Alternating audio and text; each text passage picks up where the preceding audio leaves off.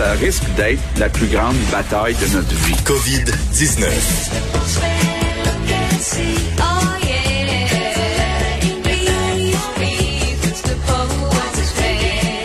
Ah. Autre facteur au mollet galbé. Ouais, le mollet n'est pas si galbé que ça. Là. Faudrait que je m'entraîne un peu plus que la petite marche, le bol d'air. hein. Vincent Dessureau, euh, présenté par les Carpenters eux-mêmes. Écoute, tu veux parler de testicules? Non.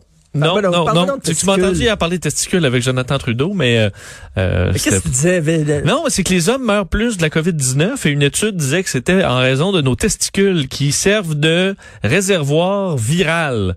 C'est quand même assez particulier, mais c'est une piste qui est étudiée par les chercheurs présentement. Et, et pendant le fameux euh, concert qui, qui a duré deux heures, le One World Oui. Together at Home, il y avait une militante canadienne qui a pris la parole et a dit, vous savez que ça touche particulièrement les femmes, cette crise-là. Il y a plus de femmes. Là, j'étais là, elle a dit, mais voilà, ouais, mais voilà, ouais. Les hommes sont beaucoup plus à risque que les femmes. Toutes les études le démontrent. Oui, puis c'est quand même pas mal parce que entre autres, on dit c'est 50 la, la distribution du virus, c'est vraiment 50-50, mais c'est 60% des euh, des euh, des victimes, c'est des hommes.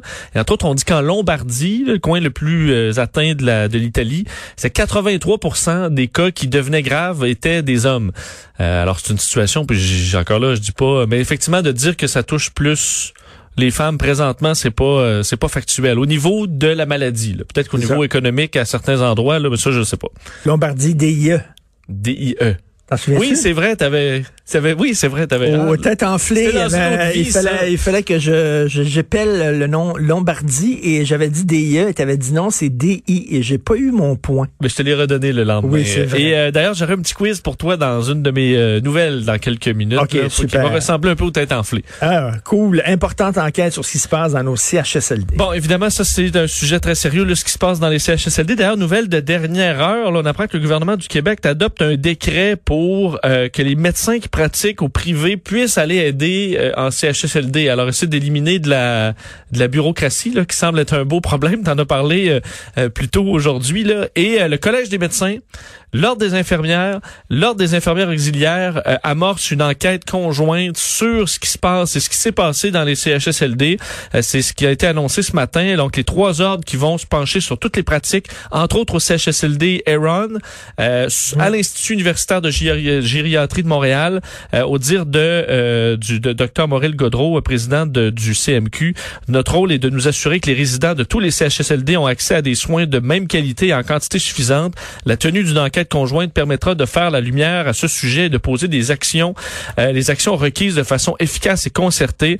Alors on dit quand même souvent, là, bon, l'enquête, on fera ça à la fin, mais en même temps, si on peut trouver des réponses tout de suite pour changer les choses le plus Ben rapidement oui. possible, euh, on, on fait bien de le faire. Alors qu'un sondage paru ce matin sur, de l'Association d'études canadiennes sur la préoccupation face à la COVID-19, le fait par léger, montre que 85% des Canadiens sont inquiets pour la santé de leurs proches qui vivent, entre autres, dans résidences et CHSLD. Je pense que l'inquiétude est assez euh, normale là-dedans. Et sur les autres questions de ce sondage, quand même intéressante, là, on dit euh, de, de quelle mesure, dans quelle mesure croyez-vous que les masques vous protègent? Puis ça, les euh, Canadiens ont la bonne réponse, protègent partiellement à 68% euh, Sur la et euh, sur êtes-vous satisfait des mesures prises par les gouvernements? 74% satisfait par ce ce que Justin Trudeau fait et 92% sur ce que fait François Legault.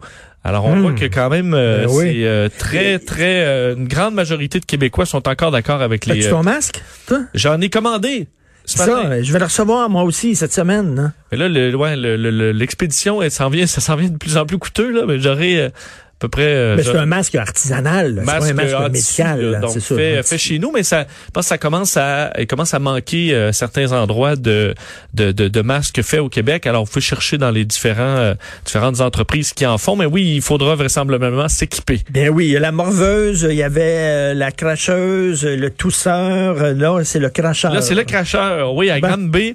Euh, vous avez peut-être vu cette, euh, cet avis de recherche hier de la police de Granby sur une personne qui avait craché craché sur des clients dans un maxi. Sachez que l'homme a été identifié par la police, rencontré par la police. Donc, euh, ce dossier-là semble être en voie d'être clos. Là, C'est- craché sur les clients. ben, c'était survenu le 22 mars, donc ça fait quand même un bout de temps. Là. Euh, un client s'était fait cracher au visage par le suspect à l'intérieur de l'épicerie Maxi sur la rue Saint-Jacques à Grande-Bay. Le, sus- le suspect qui agissait de façon agressive en crachant, en voulant frapper les autres clients. Alors lui, il crachait sur le monde. Il a réussi à en Non, atteindre quoi son problème? au visage, mais c'est ce qu'on sait pas. Les motifs étaient inconnus. Là, quelqu'un d'enragé là, alors qu'il fallait sûrement faire la file au maxi, puis que c'était compliqué. Et l'agent de sécurité a été capable de prendre une photo du suspect, mais une photo vraiment claire. là. Alors la police de Granby qui a publié la photo a eu les informations et visiblement qui ont euh, qui ont pu euh, retrouver l'homme en question. Alors il y aura justice dans ce Bravo, dossier-là. champion. Bravo, ouais. Euh, pétrole américain toujours dans le négatif. Oui, quelle histoire pareil. Hein, hier, c'était du, euh, c'était du jamais vu euh, que ce, que ce prix du baril de pétrole. On en parlait nous hier. C'était le pétrole canadien, mais finalement c'est le pétrole américain qui a le plus chuté hier à moins 37 dollars. Ce matin, il est remonté de 86% ce qui veut dire qu'il est à moins 5 dollars. OK. Bon, alors il est encore dans le négatif, mais d'autres types de pétrole américain. ça veut dire que pour chaque baril qu'ils vendent, ils perdent 5 piastres. Exactement. Euh, comme le y a certains types de pétrole américain, Richard, ce matin, qui sont à moins 50 dollars. Euh, faut rappeler que c'est vraiment pour une période. Demain matin, là, on sera plus dans le négatif parce qu'aujourd'hui, je pensais que c'était hier, là, mais c'est aujourd'hui la dernière journée pour transiger le pétrole qui est livrable en mai. Euh, donc, ça, c'est quand tu achètes du pétrole, faut que tu ailles le chercher. Et c'est ça que les compagnies, les gens peuvent plus faire parce que les citernes, tout est plein. Euh, c'est, c'est. Alors, tu payes pour soit annuler ton contrat, soit des entreprises payent pour euh, te, te débarrasser de leur pétrole. Je te donnais, je donnais l'exemple hier. C'est un peu comme si toi, t'as- à la fin de ta journée au marché, là, marché public, il te reste encore 500 kilos de panais. Toi, t'as pas le goût de ramener ça. Là, t'as nulle part où stocker ça chez vous. Alors, vends pas cher. des- des- ben, tu payes les gens pour partir avec. là. Euh, c'est un peu ce qui arrive. Là. Ça demeure un sujet complexe. Entre autres, la réserve stratégique américaine, qui est normalement pleine. sauve la mise. Elle est pleine. Ben, est pas pleine, mais euh, on peut seulement ajouter 500 000 barils par jour. Et là, il faudra en, en ajouter des millions. là. On peut en contenir des milliards dans les, euh, les réserves américaines, mais fou. on arrive tranquillement au sommet. Et on disait, parce que j'entendais des, des, des entrevues euh, avec des, euh, des gens du monde de, de- du, du monde pétrolier aux États-Unis qui disaient qu'ils étaient shell shock, là, comme en- dans l'armée quand des, des explosions sont Oui. arrivées près de tes oreilles. Là. Et il a dit, normalement, il y a de la volatilité dans les marchés, mais là, le marché est tout simplement brisé. On dit aux États-Unis, même si le prix du baril atteint les 20 dollars, là, on est dans le moins. là. 533 compagnies d'exploration et de production américaines devraient faire faillite d'ici la fin de 2021. C'est ce qu'on explique. Et entre autres, pour stocker, ce que font souvent des entreprises, ils stockent sur des super tankers, là, les grands pétroliers immenses pour garder leur pétrole là en attendant que le prix remonte. Normalement, louer un de ces pétroliers, ça coûte 25 000 dollars par jour. Et maintenant, les compagnies chargent 150 000 dollars par jour pour garder du pétrole. Alors, ça devient plus économique. Là, plus de place où le mettre, le pétrole. Il y a Mais là, tu vois, les, j'espère les écolos sont à l'écoute. C'est ça que ça donne. C'est ça que ça donne comme catastrophe économique si on arrêtait d'utiliser nos autos. C'est sûr que le, écoute, la- le choc économique, le, le baril, ça peut sembler intéressant qu'il soit pas cher, mais le choc économique va être immense. Nombre de cas dans le monde, 2,5 millions. Oui, 2,5 millions de cas officiels, évidemment, là, 171 000 morts. Vous vous rappelez qu'au Québec, aujourd'hui, on va peut-être franchir deux, quand même, chiffres qui vont être marquants. Là, 20 000 cas, on devrait le franchir. On est à 19 300, là, ou du moins, on va s'y rapprocher. Et 1000 décès, on est à 939. Alors, ce sera une journée peut-être difficile. En Espagne, léger rebond du, du nombre de décès quotidiens aujourd'hui à 430. Et euh, dans les nouvelles euh, euh, de- d'annulation, l'Oktoberfest, maintenant en Allemagne, qui est annulé. Euh, Oh pour la première fois depuis la Deuxième Guerre mondiale. C'est-à-dire c'est des retombées de 1,3 milliard de dollars en Allemagne, là, à Munich, cette grande fête de la bière qui a lieu depuis 1810. Et ma question quiz, Richard, combien de millions de litres de bière se boit pendant l'Oktoberfest qui a lieu, là, faut dire l'Oktoberfest, c'est surtout en septembre, le 19 septembre au 4 Je sais octobre. J'ai peur du chiffre. J'ai peur. 7,3 millions Aïe, de aïe. litres de bière. C'était en baisse l'année dernière. L'année d'avant, c'était 7,5. 7,3 millions. Pas la même personne, pas le même gars. non, pas le même allemand, mais euh, il s'en boit de la pinte là-bas, mais il s'en boira pas euh, cette année. Ce sera, ça se fera à la maison. Moi, je suis pas bière, moi. C'est pas bien, moi non plus. Non, moi, je suis vin, moi. moi, j'en prends une, puis je suis correct. Ouais. Je suis pas, je suis pas bière. Euh, alors, deux petites nouvelles légères Oui. en terminant. Rapidement, Tom Brady, qui est rendu en Floride, en Tampa, il jouera pour les Buccaneers lorsqu'on pourra jouer. Euh, il s'est fait euh, coincer, en fait, parce qu'il ne respecte pas le confinement. On l'a retrouvé en train de s'entraîner dans un parc qui était fermé par les autorités. Et la ville de Tampa a donc publié un message sur les réseaux sociaux pour dire « Désolé, Tom, notre équipe des parcs municipaux a hâte de vous accueillir, tout comme toute notre ville, avec le plus grand des sourires. Mais jusqu'à ce que cela soit possible, prenez soin de vous et restez à la maison autant que possible pour aider à faire baisser la courbe des contaminations. » Et on expliquait dans une conférence de presse Oh. qu'effectivement, c'est un surveillant de parc qui l'a vu, puis il a dit, hey, il allait l'avertir. Il a vu que c'était Tom Brady, six fois champion du Super Bowl, qui a un contrat de de deux ans pour un salaire de 50 millions de dollars.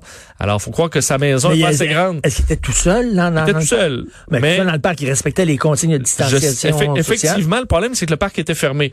Pour ça que je, je peux difficilement dire c'est le pire cave. Là. Il était dans, tout seul dans son parc. Dans son parc. Mais euh, c'est vrai que les, les, les, les trucs pour s'en- pour s'entraîner dans les parcs généralement sont bloqués parce que tu veux pas que tout le monde taponne ça.